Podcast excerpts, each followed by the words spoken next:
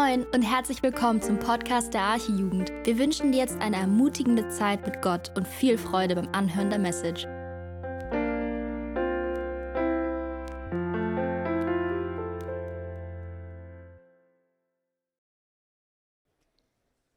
Hallo, ich bin Vanessa und ich lese heute den Predigtext Johannes 8, Vers 31 bis 36 aus der Schlachterübersetzung.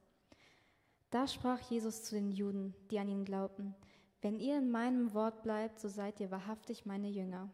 Und ihr werdet die Wahrheit erkennen und die Wahrheit wird euch frei machen. Sie antworteten ihm, wir sind Abrahams Same und sind, niemand, sind nie jemandes Knechte gewesen. Wie kannst du da sagen, ihr sollt frei werden? Jesus antwortete ihnen, Wahrlich, wahrlich, ich sage euch, jeder, der die Sünde tut, ist ein Knecht der Sünde. Der Knecht aber bleibt nicht ewig im Haus, der Sohn bleibt ewig. Wenn euch nun der Sohn frei machen wird, so seid ihr wirklich frei.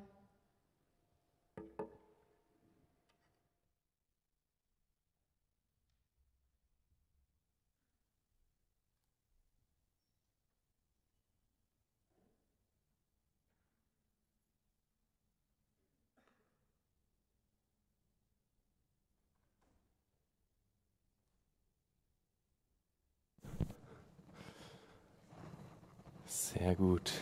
Ich hoffe, das klappt da oben alles mit der PDF-Datei der Präsentation, weil die PowerPoint-Datei, die hatte ja leider ein paar Schwierigkeiten.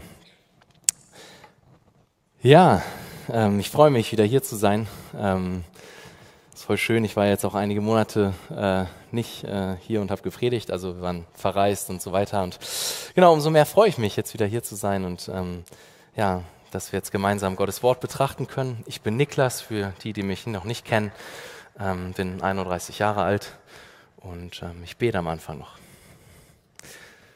Jesus, danke für die Zeit jetzt, danke für dein Wort, danke für ja, deine Wahrheit, die uns frei macht. Danke dafür, dass du, Jesus Christus, der Sohn bist, der uns wirklich frei macht. Jesus, danke dafür, dass du jetzt auch da bist und durch dein Wort sprechen willst. Ähm, ja, dass dein Wort lebendig ist, Herr. Dafür danken wir dir. Ähm, danke, dass das ja unsere und auch meine Hoffnung ist jetzt. Ähm, und ich möchte dich darum bitten, dass du wirkst, Herr, und dass ähm, unsere Herzen sich auf dich ausrichten. Darum bitte ich dich, Jesus. Schenk das. Amen. Amen. Okay, ähm, wenn alles klappt, dann könnt ihr hinter mir so die Verse mitlesen, ähm, die ich in meiner Predigt so erwähnen werde. Sehr schön. Ähm, heute ist ein Thema außer der Reihe. Ähm, heute soll es um das Thema Sucht gehen. Ähm, und äh, ja, normalerweise sind die jetzt in der Johannes-Reihe, sozusagen sind da auch eigentlich schon ein bisschen weiter. Nun, jetzt ist, äh, ne, genau, perfekt, das ist doch gut, die erste Folie.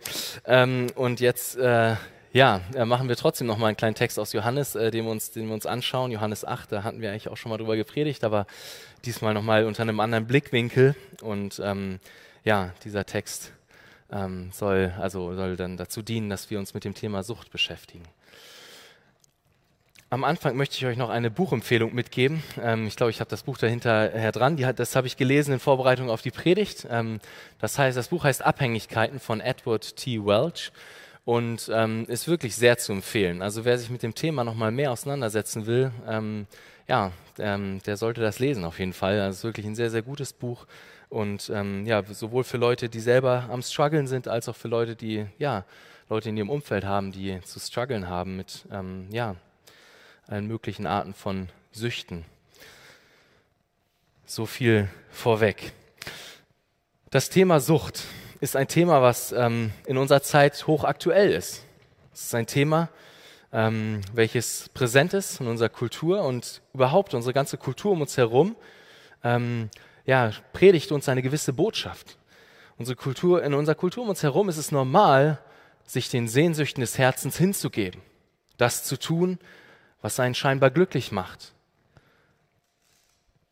Unsere Welt um uns herum predigt uns, dass wir nach unserem Glück streben sollen und Befriedigung unserer Sehnsüchte im Herzen ähm, ja, danach suchen sollen, in dem, was die Welt uns zu bieten hat. Und das äußert sich in ganz verschiedenen Bereichen. Ich meine, dieses Motto gilt im Arbeitsleben, es gilt in, im Zusammenleben mit anderen Menschen, in der Sexualität, in dem, wie wir mit Essen umgehen, wie wir mit unserem Körper umgehen, wie wir mit Sport umgehen, ähm, wie wir mit sozialen Medien umgehen, mit Smartphones, unserem PC, unserer Playstation, Alkohol, Zigaretten, Shisha, Sex. All diese Dinge sind Teile, die vorkommen dieser Welt. Und diese Welt predigt uns letztendlich auch in diesen Bereichen diese Botschaft. Das, was sich für dich gut anfühlt, tu das und finde Befriedigung in dem, was die Welt dir zu bieten hat. Und da dieses Thema so präsent ist um uns herum, ist es nicht verwunderlich, dass auch wir Christen damit ja in Kontakt kommen. Und dass auch wir Christen, ja, das ein Thema ist, was uns, ähm, womit wir konfrontiert sind. Und deswegen wollen wir uns die, an diesem Abend mit diesem Thema mal näher beschäftigen und ähm, in dieser Predigt das Ganze genauer betrachten. Und vielleicht bist du jetzt hier und denkst gerade, ah ja, hm, das betrifft mich eigentlich alles gar nicht so. Ich meine, ich trinke zwar ab und zu mal Alkohol, aber rauche nicht und alles ist okay. Ähm, so geht's mir. Aber vielleicht bist du auch hier und du weißt ganz genau, wovon ich spreche. Du kennst deine Sucht, die dich beherrscht, die dich fest im Griff zu haben scheint. Aber ganz egal, wie es dir geht in Bezug auf das Thema, ich will dich einladen. Ich will dich einladen, einen ehrlichen Blick in dein Herz zu wagen. Ich will dich einladen, neu konfrontiert und überführt zu werden vom Wort Gottes. Und ich will dich einladen, durch diese Predigt auch neu deinen Mut neue, neuen Mut und neue Hoffnung zu schöpfen und dein Vertrauen neu auf Jesus zu setzen. Ich hoffe, dass im Laufe dieser Predigt, dass wir im Laufe dieser Predigt sehen werden, dass dieses Thema für uns alle in gewissermaßen relevant ist, wenn auch auf unterschiedliche Art und Weise. Und wenn es um das Thema Süchte geht, ähm, dann ist erstmal wichtig zu klären, worüber wir, worüber wir überhaupt reden. Was ist eine Sucht? Was kennzeichnet eine Sucht? Aber auch Fragen wie, wie werde ich die Sucht los, sind Fragen, die uns vielleicht kommen. Und dementsprechend soll es ähm, ja, in der restlichen Predigt um zwei Punkte gehen. Erstens, ähm, die Sucht verstehen und zweitens, die Sucht loswerden. Also lasst uns starten mit dem ersten Punkt, die Sucht verstehen. Unser Text aus Johannes 8 bringt eine entscheidende Wahrheit auf den Punkt. Jesus sagt in Vers 34 in Johannes 8, dort steht, Jesus antwortete ihn, Wahrlich, wahrlich, ich sage euch, jeder, der die Sünde tut, ist ein Knecht der Sünde. Wenn wir Sünde tun, uns der Sünde hingeben, sind wir ein Knecht, ein Sklave der Sünde. Denn so ist die Sünde, sie versklavt. Das ist das Wesen der Sünde. Sie verstrickt, sie versklavt, sie nimmt gefangen, sie will uns beherrschen. So ist die Sünde. Und wenn wir diese Worte so hören, dann klingt das schon sehr ähnlich wie das, was wir, was wir ja, unter einer Sucht verstehen, unter einer Abhängigkeit, wie wir eine Abhängigkeit beschreiben würden. Der Abhängige ist gefangen, versklavt, verstrickt. Der Abhängige ist wie ein Sklave gegenüber dem, wonach er süchtig ist. Doch bevor wir uns das Ganze nochmal genauer anschauen, wie die Sünde und wie die Sucht aussieht, ähm, lasst, lasst, lasst uns am Anfang eine Definition angucken. Die ist auch aus dem Buch und ähm, ich habe sie euch mitgebracht und ich lese sie einmal. Was ist Sucht? Sucht ist eine Gebundenheit an die Herrschaft einer Substanz, Aktivität oder eines Zustandes, die bzw. der der dann Mittelpunkt des Lebens wird und sich selbst vor der Wahrheit so verteidigt, dass sogar schlimme Folgen nicht zur Umkehr führen, sondern zu immer größerer Entfremdung von Gott. Ich lese nochmal.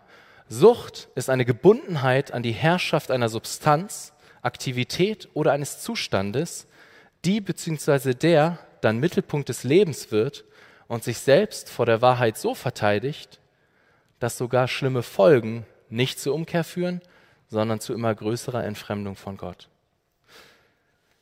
Lass uns diese Definition noch mal ein bisschen genauer angucken. Sucht ist eine Gebundenheit. Es klang eben schon an, ein Gefangensein von.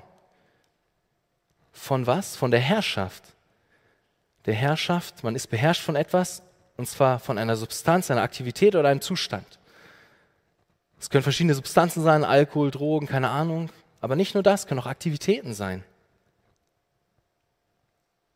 Es können auch Sachen sein wie mein Essverhalten, Zocken, Sport, Sex oder ein Zustand. Ich kann auch süchtig sein, danach Macht zu haben und ein Zustand des, der, der Macht zu haben über andere Menschen.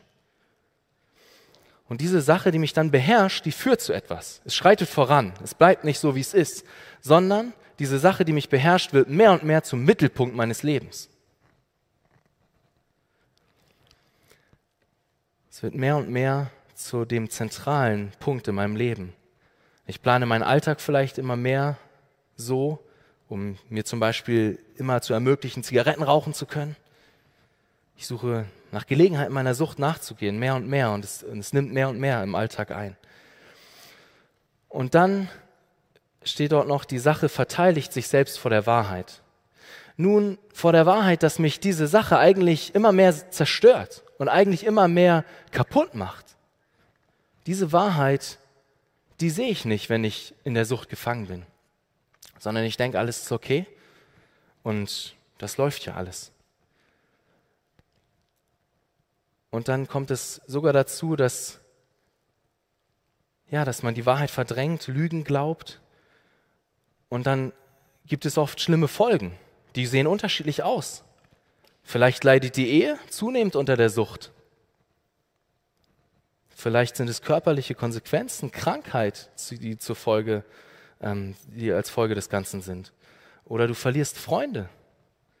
Doch diese Folgen, die letztendlich Folgen dieser Sucht sind, führen nicht dazu, dass die Person umkehrt, sondern sie führen dazu, dass die Person sich weiter und weiter von Gott ja, entfernt, eine Entfremdung äh, Gott gegenüber stattfindet. Und es mag sein, dass dieser Prozess lange nicht so auffällt. Es mag sein, dass der Süchtige selbst diesen Prozess gar nicht so wahrnimmt gar nicht so sieht, denn die, denn die, denn die Sucht verblendet und betrügt ihn zunehmend. So könnten wir den Begriff der Sucht definieren. Doch ich möchte noch, eine, noch ein bisschen konkreter werden und noch mehr auf verschiedene Aspekte eingehen. Ich meine, es klang schon an, die Sünde nimmt, nimmt gefangen, sie versklavt. Und als ich so über diesen Aspekt auch nachgedacht habe in der Vorbereitung, da wurde ich erinnert an an ein Video, was ich vor kurzem gesehen habe, nach der Arbeit, nachdem ich ähm, einfach auf dem Sofa YouTube geschaut habe, bin ich auf ein Video gestoßen von BBC Earth. Ähm, es war sozusagen eine kleine Naturdoku über, ähm, über kleine Insekten. Über kleine Insekten. Alle möglichen äh, Tiere waren da. Und dann gab es einen Teil des Videos, ging um Ameisen. Ameisen, die auf der Suche nach Futter waren und dann eine riesen Schnecke gefunden haben, aber so eine Schnecke ähm, nicht mit Schneckenhaus, sondern so eine Nacktschnecke und die war groß. Und die Ameisen wollten diese Nacktschnecke einfach aufessen. Die sind einfach hingegangen und sind dann auf die, auf die Schnecke draufgekrabbelt und waren überall und, und haben sie einfach angefangen aufzufressen. Doch die Schnecke hatte einen Verteidigungsmechanismus und zwar hatte sie auf ihrer Oberfläche einen ganz zähen und festen Schleim sodass es nicht lange dauerte, bis diese Ameisen, die versucht hatten, die dann versucht haben, diese Schnecke aufzufressen, da drin gefangen waren. Sie, sie steckten fest, sie konnten sich schnell nicht, irgendwann nicht mehr bewegen und sich selbst gar nicht mehr befreien. Warum erzähle ich das? Nun, ich glaube, dass wir manchmal diesen Ameisen gar nicht so unähnlich sind. Also, dass wir denen ähnlich sind. Wir sind manchmal wie diese Ameisen, die versuchen, diese Schnecke zu essen. Wir fallen in Sünde und geben uns Sünde hin und merken gar nicht, dass wir dabei immer mehr versklavt werden von der Sünde. Wir sind immer mehr gefangen wie diese Ameisen in diesem Schleim und, und, und können, können eigentlich gar nichts mehr machen. Das ist die Realität der Sünde. So ist Sünde. Sünde nimmt gefangen, sie versklavt. Sünde ist kein Spaß. Sünde hat immer Konsequenzen. Sünde, Sünde entehrt Gott und lässt uns zerstört und gefangen zurück. Doch wie ist Sünde noch? Nun, Sünde betrügt und täuscht. Jedes Mal, wenn wir sündigen, schenken wir einer Lüge Glauben. Dann glauben wir an die Lüge. Wir glauben der Lüge, dass die Freude, die uns die Sünde verspricht, besser ist als die Freude, die es bringt, Jesus nachzufolgen. Jedes Mal, wenn wir sündigen, glauben wir einer Lüge und schenken einer Lüge Glauben. Und je mehr wir in der Sünde gefangen sind, desto mehr will uns die Sünde weismachen, dass alles in Ordnung ist. So schlimm ist doch alles nicht. Gott ist okay mit dem, was ich mache.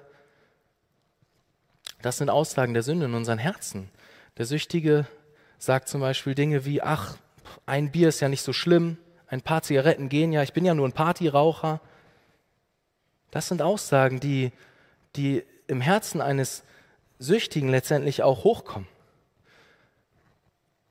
Was nicht gleich heißt, dass sobald man eine Zigarette geraucht hat, dass man gleich süchtig ist. Das ne, nicht falsch verstehen, aber es sind Aussagen, die die Sucht, die die Sünde in unseren Herzen trifft.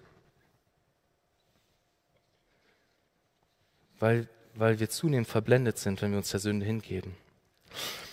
Und ich ähm, habe euch noch ein Zitat aus dem Buch mitgebracht, was mich, als ich das gelesen habe, sehr angesprochen hat und mich sehr auch zum Nachdenken gebracht hat. Ähm, und ich will es lesen mit euch.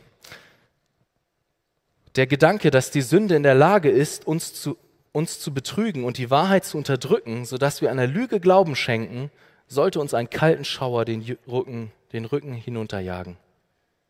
Es ist, ein, es ist eine Sache, andere Leute zu betrügen. Das ist schon angsteinflößend genug. Aber noch schreckenerregender ist es, wenn uns bewusst wird, dass wir jedes Mal, wenn wir lügen, uns selbst noch mehr betrügen. Jede ausgelebte Sünde lehrt uns, Lügen zu glauben. Wir denken viel zu selten über den Boomerang-Effekt unseres Betrugs nach. Am Ende trifft es uns selbst.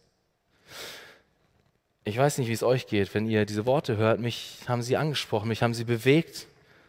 Ich habe gemerkt, krass, Sünde ist wirklich, ja, ist wirklich so gefährlich und so, ja, listig auch. Wir lesen in 1. Johannes 1, Verse 6 bis 8. Ähm, dort steht, wenn wir sagen, dass wir Gemeinschaft mit ihm haben, mit Gott, und doch in der Finsternis wandeln, so lügen wir und tun nicht die Wahrheit. Wenn wir aber im Licht wandeln, wie er im Licht ist, so haben wir Gemeinschaft miteinander und das Blut Jesu Christi, seines Sohnes, reinigt uns von aller Sünde. Wenn wir sagen, dass wir keine Sünde haben, so verführen wir uns selbst und die Wahrheit ist nicht in uns. Wenn wir anfangen zu glauben, dass die Sünde nicht so schlimm ist oder meinen, dass wir gar keine Sünde an uns haben, betrügen wir uns selbst. Wir sehen auch hier nochmal diese Verknüpfung zwischen Sünde, die, die zu Betrug führt und zu Täuschung führt letztendlich. Aber in den Versen davor finden wir auch noch einen anderen wichtigen Punkt, und zwar, dass die Sünde Dunkelheit liebt. In Sünde zu leben ist gleichbedeutend mit in Finsternis zu leben, in geistlicher Finsternis.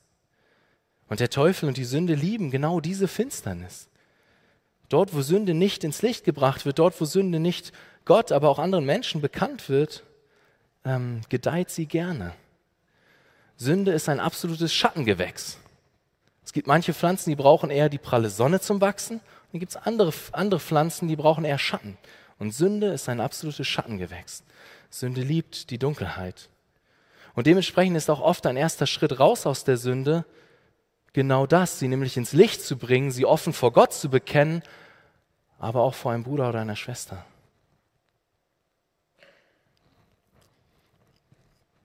Die Bibel sagt an anderer Stelle, bekennt einander die Sünden und betet füreinander, so werdet ihr geheilt.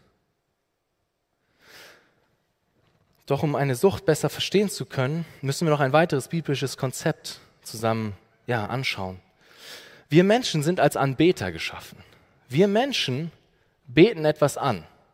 Immer, zu jedem Zeitpunkt. Jetzt fragst du dich, hä, was meine ich? Wir sind ja nicht die ganze Zeit irgendwie dabei, Lobpreis zu machen und Hände zu heben und zu singen oder so. Nein, es gibt die ganze Zeit etwas in unseren Herzen, was die höchste Priorität einnimmt. Zu, zu jedem Moment gibt es etwas, was Prio Nummer eins ist in unserem Herzen. Etwas, dem sich alles andere unterstellt. Zu jeder Zeit. Etwas sitzt auf dem Thron in unserem Herzen und bestimmt über unser Denken, Fühlen und Handeln. Etwas treibt uns an. Wir beten etwas an zu jeder Sekunde in unserem Leben. Und es gibt eigentlich nur zwei Möglichkeiten. Entweder beten wir den einen wahren Gott an und Gott sitzt dort auf diesem Thron in unserem Herzen und ist der, der alles bestimmt und auf den alles ausgerichtet ist. Oder irgendetwas anderes von dem, was Gott geschaffen hat, sitzt auf diesem Thron. Und irgendetwas anderes ist uns wichtiger als Gott. Das können alle möglichen Sachen sein. Fußball, die Meinung anderer Menschen, Essen, Freunde, Sex, unser Partner, unsere Kinder, unser Single-Sein, was auch immer. Es können alle möglichen Sachen sein, die in dem Moment Prio haben und die auf unserem Thron im Herzen sitzen. Wir beten also die ganze Zeit etwas an. Also ist die Frage, die wir uns stellen müssen, beten wir den einen wahren Gott an oder beten wir etwas anderes an? Ich habe schon ähm, ein paar Dinge so erwähnt, aber ich möchte trotzdem noch mal auch explizit ein paar Dinge ja, benennen. Manches wiederholt sich von dem, ja, wonach, wonach wir auch süchtig werden können und süchtig sein können. Ich meine, neben Alkoholsucht und Drogensucht ähm, gibt es wirklich noch so viele Dinge mehr. Ich meine, es können Kaffee sein, Softdrinks, Essen im Allgemeinen, auch das Gegenteil, die Magersucht, Essstörung, das zwanghafte Bedürfnis, keine Kalorien zuzunehmen, sind häufig Süchte. Auch die Sucht, sich selber zu verletzen, sich zu ritzen, ist ein Beispiel für eine Sucht. Die Sucht nach Social Media, der Akzeptanz und Abhängigkeit von der Meinung und der Zustimmung der Mitmenschen. Die Sucht nach Computerspielen, Playstation, Film. Sexsucht, Abhängigkeit von Pornografie und Selbstbefriedigung bei Männern, aber auch bei Frauen sind weitere Beispiele. Auch Sport, Arbeit, Zucker, Menschen, Schokolade, Diebstahl, Schmerz, Schlaf, Liebe, Ärger, Nasenspray, Erfolg, Gewinn, Risiko, Lügen, all diese Dinge können zu einer Sucht werden. Und verschiedene Süchte haben gemeinsam, dass sie uns auf körperlicher Ebene ein, eine Reaktion hervorrufen. Und diese Reaktion ist normalerweise eine Reaktion, die schnell hervorgerufen wird. Normalerweise innerhalb von Sekunden oder Minuten. Deswegen sind Menschen relativ selten nach Vitaminen süchtig, die vielleicht Monate brauchen, bis man überhaupt was merkt, wenn man sie einnimmt. Aber Menschen sind süchtig nach Alkohol, der einem relativ schnell ein Gefühl der Betäubung zum Beispiel gibt oder nach einem gefühlten Hoch, nach, nach, nachdem man andere Dinge konsumiert hat oder was auch immer. Oder auch ein Gefühl des Schmerzes. Und bevor du jetzt denkst, dass all diese Dinge ähm, dich nicht betreffen und du innerlich so eine Checkliste gerade abgehandelt hast, will ich nochmal betonen, dass die Neigung dazu, süchtig zu werden nach etwas in unseren Herzen, bei, allen, bei, bei uns allen in unseren Herzen vorhanden ist. Wir alle haben ein Verlangen in unserem Herzen, was Befriedigung in Dingen sucht und nicht in Gott. In etwas, was, was Gott geschaffen hat und nicht in Gott selbst. Also lasst uns unsere, weiter unsere Herzen ja, offen vor Gott reflektieren und schauen, welche Dynamiken auch in unserem Herzen ähm, sind und wo wir vielleicht auch noch nicht in einer Sucht sind, aber am ehesten in Gefahr stehen würden, in eine Sucht zu geraten.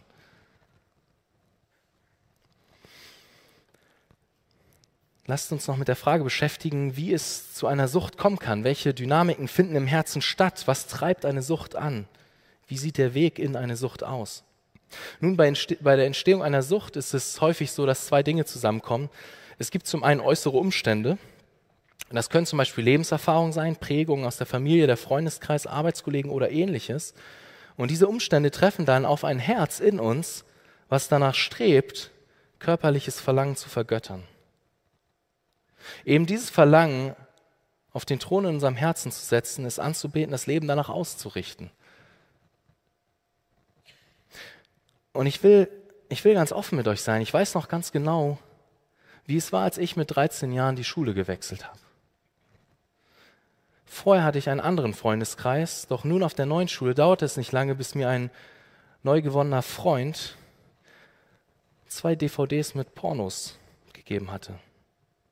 Und da ich nun von meinem Onkel seit kurzem einen PC geschenkt bekommen hatte, der nun in meinem Zimmer stand, dauerte es nicht lange, bis diese äußeren Umstände mit dazu führten, dass ich selbst mein Verlangen nach sexueller Befriedigung in Pornografie und Selbstbefriedigung immer mehr gestillt habe und dabei tiefer und tiefer versklavt wurde. Ich war auf dem besten Weg dabei, süchtig nach Pornografie zu werden. Ich bin Gott von Herzen dankbar, dass nachdem ich dann mit fast 16 Jahren zum Glauben gekommen bin, auch in diesem Bereich ein Kampf angefangen hat. Und ich durfte dann erleben, wie im Verlauf der nächsten Jahre Jesus auch große Veränderungen geschenkt hat, für ich sehr dankbar bin und mich letztendlich auch befreit hat von meiner, äh, von meiner Vergangenheit mit Pornografie. Und ich denke an dem, was ich gerade erzählt habe, wird deutlich, wie diese beiden Faktoren zusammenkommen. Es gibt äußere Umstände und, und es gibt unser Herz, unser böses Herz. Und es ist niemals so, dass diese äußeren Umstände dann schuld daran sind, dass wir in Sünde fallen, sondern unser Herz ist es, was sich für die Sünde entscheidet. Und dennoch kommen diese Dinge oft zusammen.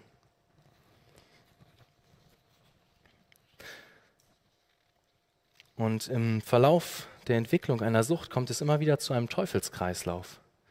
Zuerst sagt unser Herz, ja, nur noch einmal, nur noch einmal Alkohol trinken, nur noch einmal ritzen, nur noch einmal Selbstbefriedigung.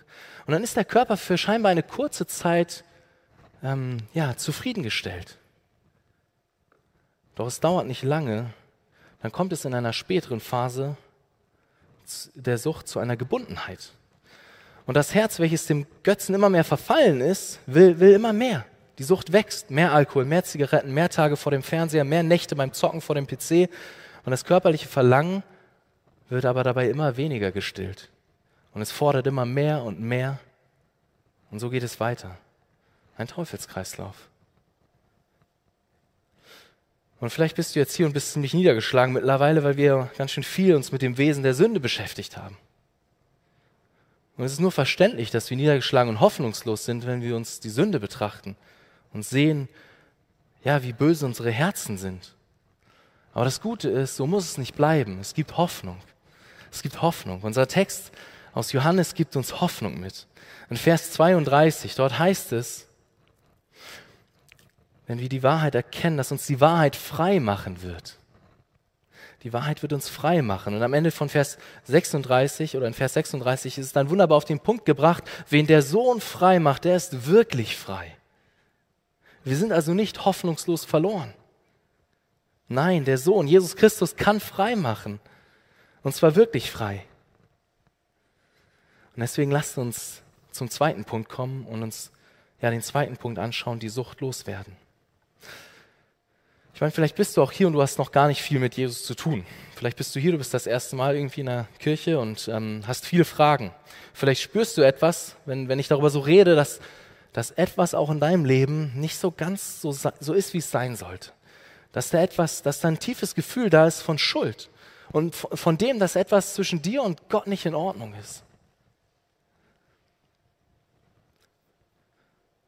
Ich habe das Problem von uns Menschen schon ausführlich beschrieben. Wir tun Dinge, die Gott nicht ehren.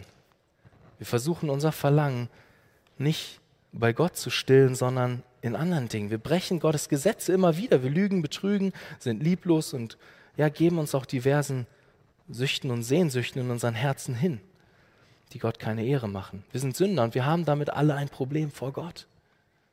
Denn Gott duldet keine Sünde in seiner Gegenwart. Nein, er ist perfekt, er ist heilig ohne Fehler. Und wir können mit unserer Sünde in Gottes Gegenwart nicht bestehen. Keine Chance. Egal wie sehr du dich anstrengst, ein guter Mensch zu sein, das klappt nicht. Denn eine einzige Sünde, die du getan hast, reicht aus, um dich für immer in der Hölle zu verdammen, weil Gott perfekt ist und er kann nicht ein Auge zudrücken. Doch das Gute ist, der Sohn kann uns frei machen. Jesus Christus, der vor gut 2000 Jahren auf diese Erde gekommen ist, wir erinnern uns daran in dieser Zeit, in der Weihnachtszeit. Und Jesus hat ein perfektes Leben gelebt. Dieser Jesus ist am Ende am Kreuz gestorben für dich und mich, für deine und meine Schuld, für deine und meine Fehler hing Jesus am Kreuz. Er hat uns befreit von unserer Sünde, alle Sünden aus der Vergangenheit, der Gegenwart und der Zukunft. Wenn wir unser Vertrauen auf Jesus setzen, auf das, was er am Kreuz getan hat, sind wir frei, frei von Schuld, frei von unserem größten Problem vor Gott. Denn Jesus macht uns nicht einfach nur zu moralisch besseren Menschen. Nein, Jesus nimmt unsere ganze Schuld weg und klärt das Problem der Sünde ein für alle Mal. Das ist unsere einzige Hoffnung vor Gott. Der Sohn Jesus Christus macht uns wirklich frei frei von der Macht der Sünde, auch wenn wir erst im Himmel ganz frei werden von der Realität der Sünde. Das ist ein wichtiger Unterschied. Wir sind durch Jesus freigemacht von der Macht der Sünde, aber die Realität der Sünde, die, die werden wir erst im Himmel loswerden, wenn Jesus uns ja, perfekt machen wird.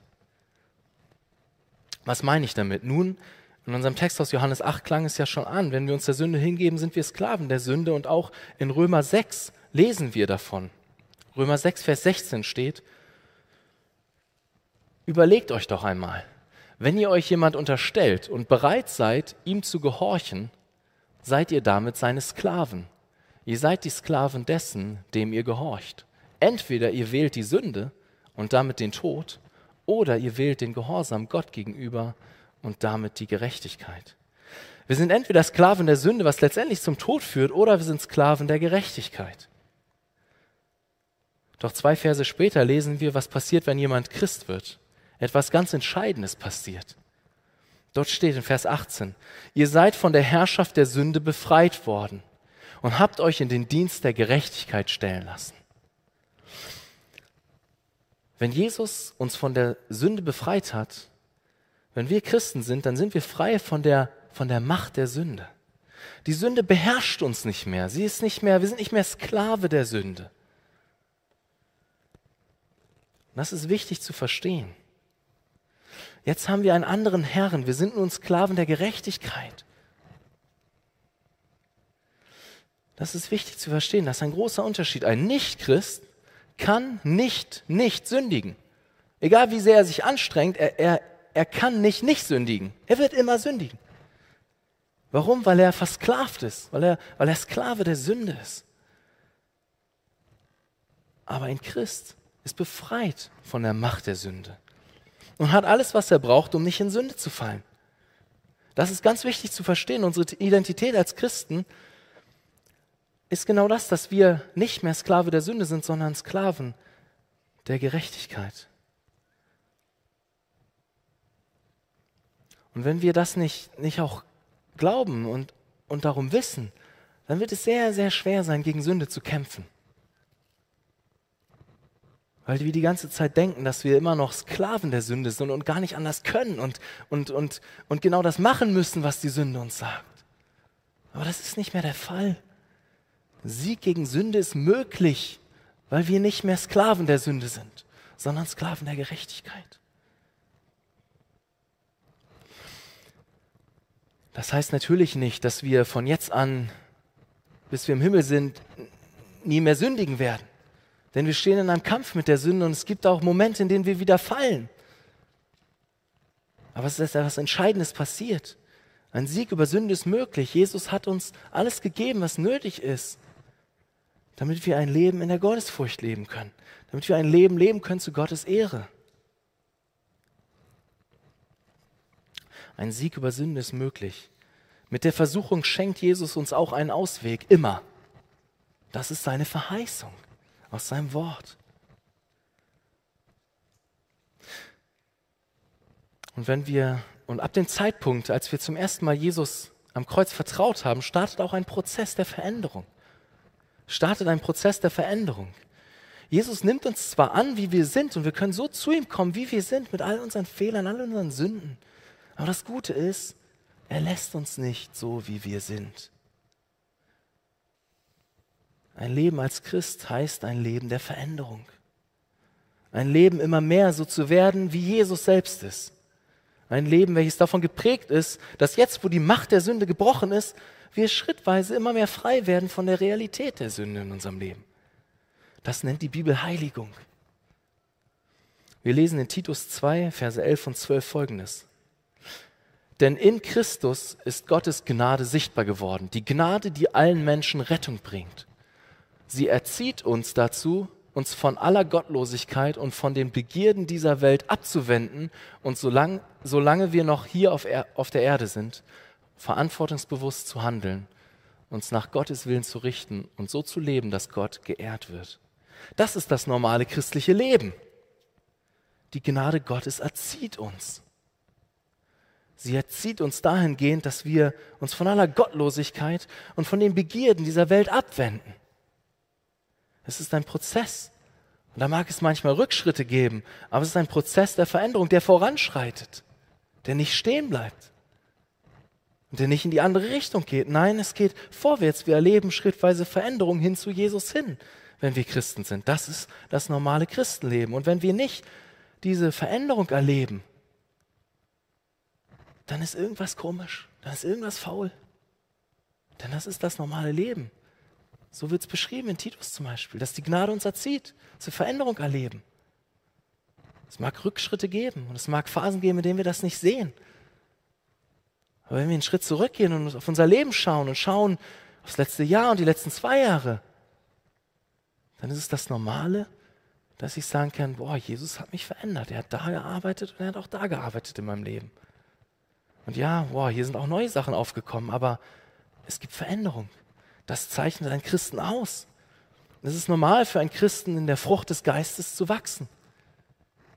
Und Teil dieser Frucht ist auch Selbstbeherrschung. Die Frucht des Geistes wächst bei einem Christen. Das ist ein Prozess, aber es ist wichtig zu verstehen. Nicht alle Veränderung geschieht sofort und so. Nein, es ist auch ein Prozess und ein Kampf, aber etwas, was voranschreitet. Doch welche Punkte können mir auch ganz praktisch helfen in meinem Kampf gegen Sünde, gegen den Götzendienst in meinem Herzen, gegen die Sucht in meinem Herzen?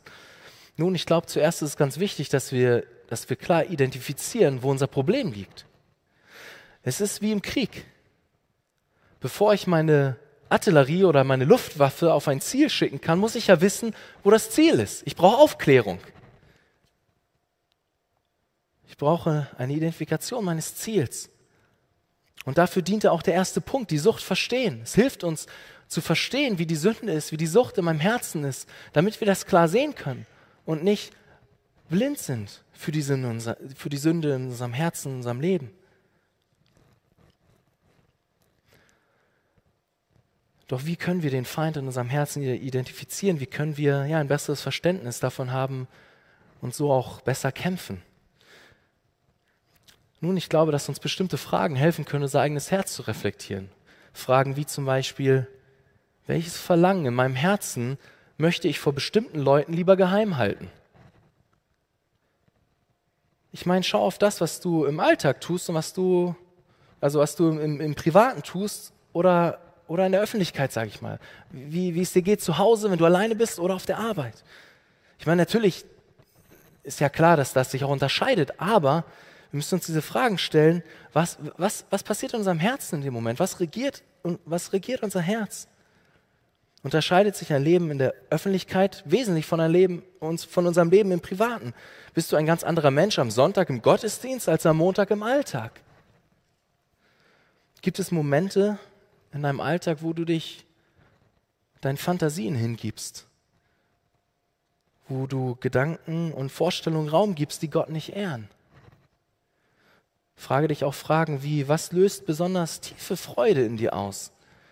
Was löst besondere Glücksgefühle in dir aus? Was löst tiefe Trauer oder Hoffnungslosigkeit aus, wenn du es verlieren würdest? Ich meine, all diese Fragen sollen uns letztendlich helfen, Sünden in unserem Herzen zu identifizieren oder auch einen Götzen zu identifizieren, eine Sucht zu identifizieren. Dass wir, dass wir sehen, womit wir es zu tun haben. Dass wir sehen, was in unseren Herzen ist.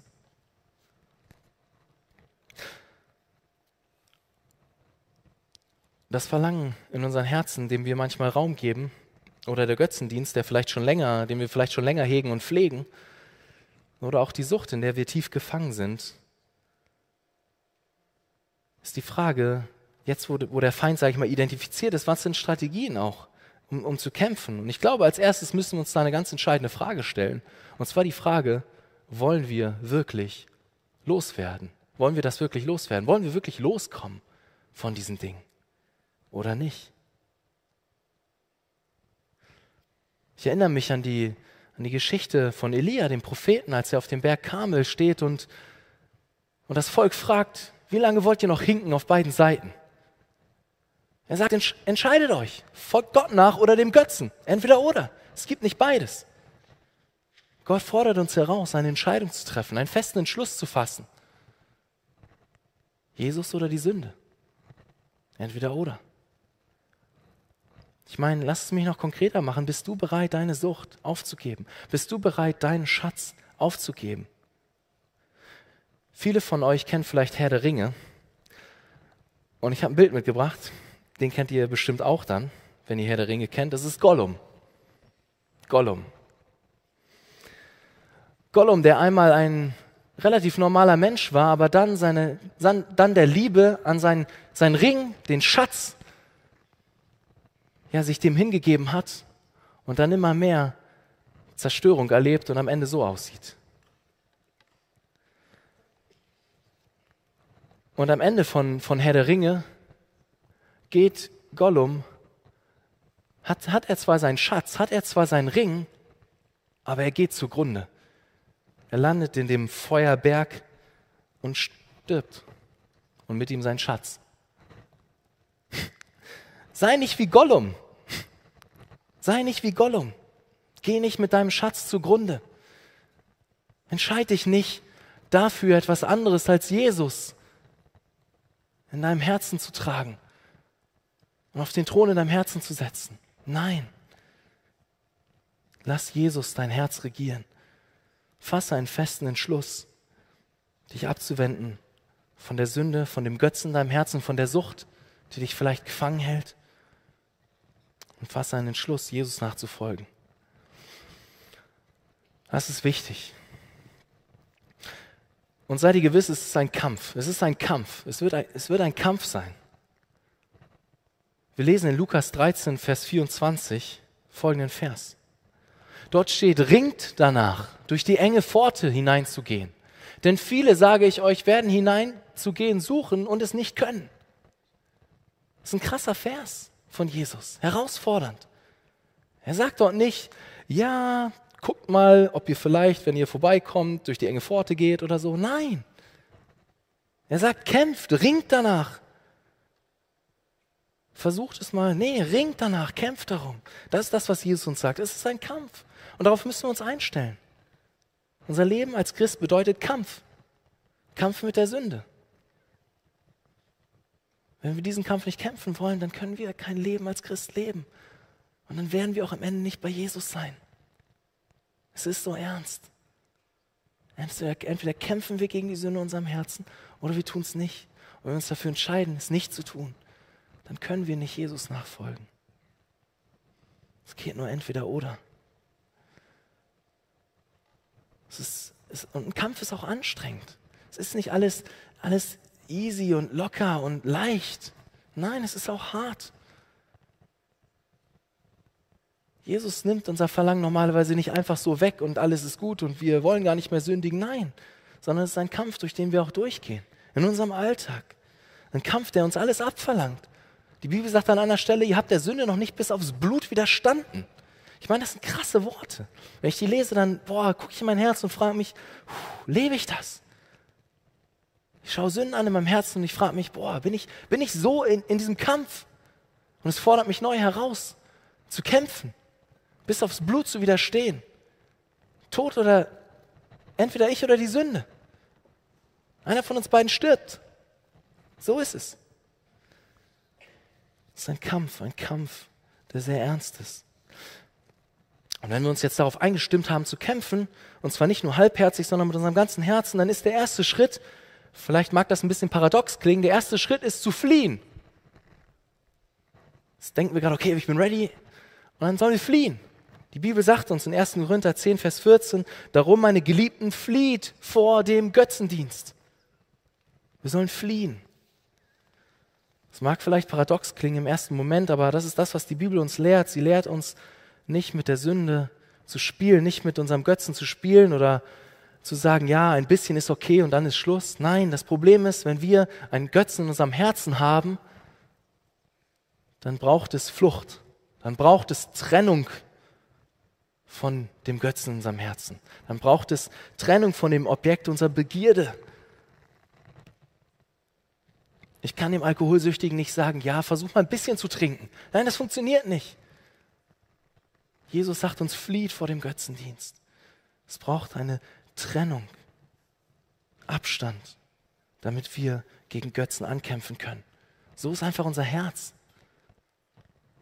Und Gott sagt es uns in seinem Wort. Und wir werden diesen Kampf auch nicht alleine bestehen. Das ist auch ein wichtiger Punkt. Wir werden den Kampf nicht alleine bestehen. Wir brauchen einander, um gegen die Sünde anzukämpfen. Ganz generell, aber aber umso mehr, je tiefer wir in Sünde drinstecken. Wir brauchen einander. Ich habe das vorhin schon anklingen lassen. Ein erster Schritt raus aus dem festen Griff der Sünde ist oft genau dieser, nämlich die Sünde ins Licht zu bringen, sie offen vor Gott anzusprechen, klar zu benennen, nicht mehr rumzudrucksen, sondern sie vor Gott zu bekennen, aber auch vor einem Bruder oder einer Schwester. Such dir Hilfe, such dir Seelsorge. Vielleicht brauchst du zusätzlich auch noch psychiatrische Behandlung. Dann mach das. Am besten beides. Such dir Hilfe. Alleine schaffen wir es nicht.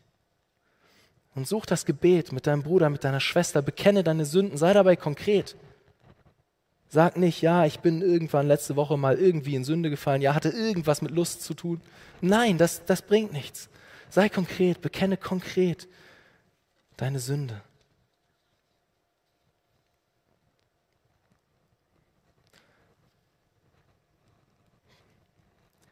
Wie gesagt, such dir, such dir Hilfe. Komm zu, komm zu deinem Pastor. Komm auch gern zu uns als Jugendteam, wenn du Gebet wünschst, Hilfe brauchst. Versuche auch ganz regelmäßig mit jemandem in Kontakt zu stehen, der dir dort hilft in deinem Kampf wo du konkret Rechenschaft ablegst. Vielleicht am Anfang sogar jeden Tag. Durch ein kurzes Telefonat oder eine WhatsApp. Jemand, der in dein Leben sprechen darf, der fragen darf, hey, wie war es heute? Bist du wieder in Sünde gefallen oder nicht? Und der dich, der dich herausfordert und anfeuert zu kämpfen. Vielleicht ist es auch einmal, einmal die Woche. Es ist nur wichtig, dass es regelmäßig ist und dass es nicht andauernd wechselnde Personen sind, denn unser Herz ist einfach, ja, sehr, sehr tricky, sehr, sehr listig. Und es geht so schnell, dass, dass wir dann denken, ja, ich bekenne dann da mal der Person was und da mal der Person was und da mal der Person was. Und, und eigentlich ja, hat keiner so richtig einen Einblick. Aber lass uns, lass uns diese Offenheit leben, lass uns, lass uns einander die Sünden bekennen. Und natürlich gibt es in den allermeisten Fällen nur Sinn, das zwischen, also nicht, nicht übergeschlechtlich zu machen, sondern von Mann zu Mann und von Frau zu Frau.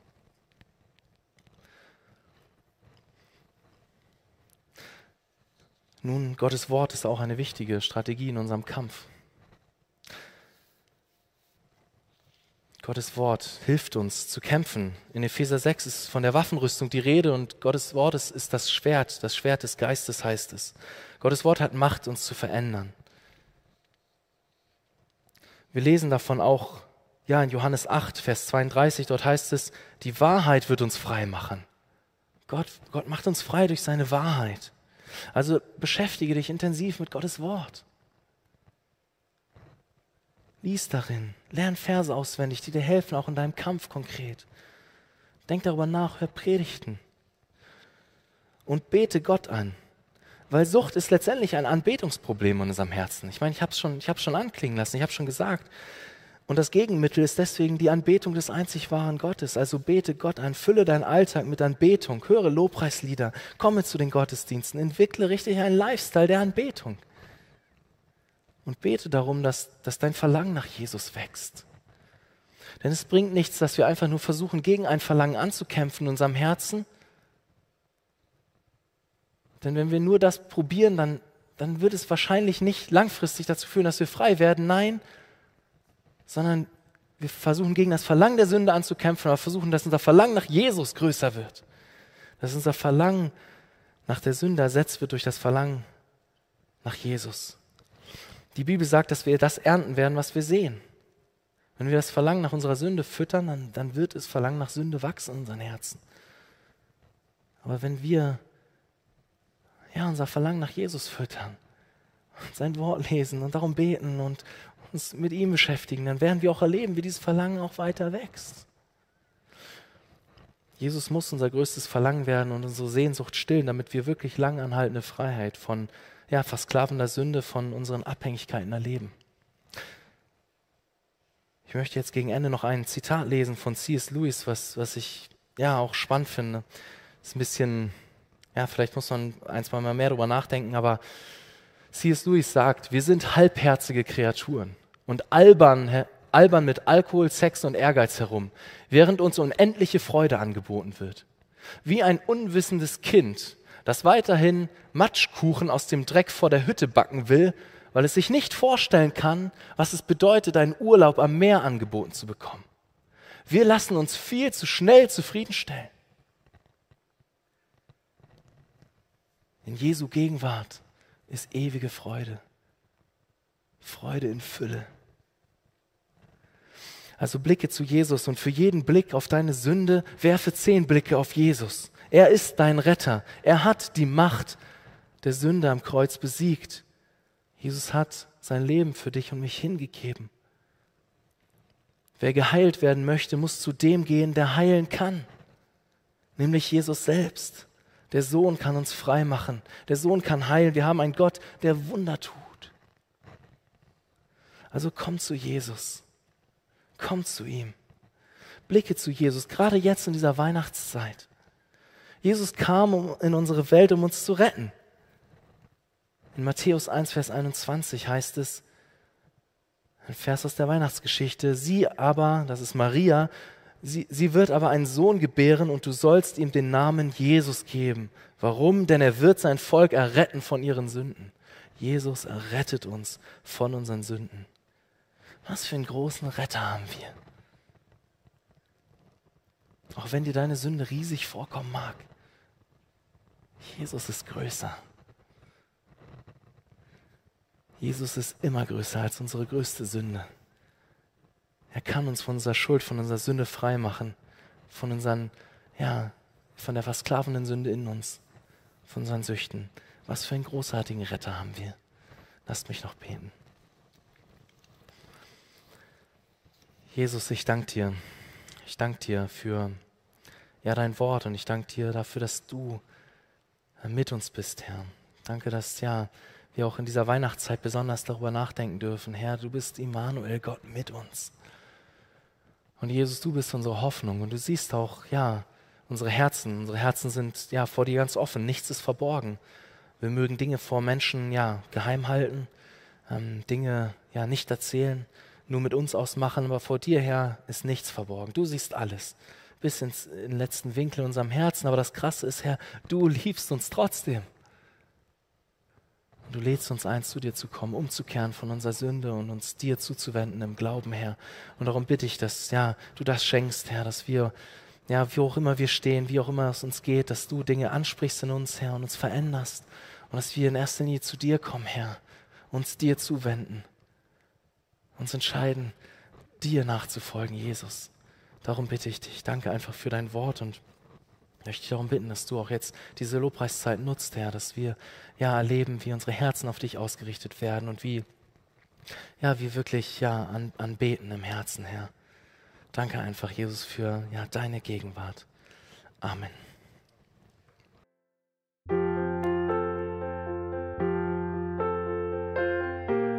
Wir freuen uns, dass du heute mit dabei warst. Wir als Archijugend sind fest davon überzeugt, dass Gott auch heute durch sein Wort spricht und hoffen, dass du ihn durch diese Predigt besser kennenlernen konntest. Weitere Beiträge von uns findest du auch auf unseren Social Media Kanälen oder unter archijugend.de. Bis dann, tschüss!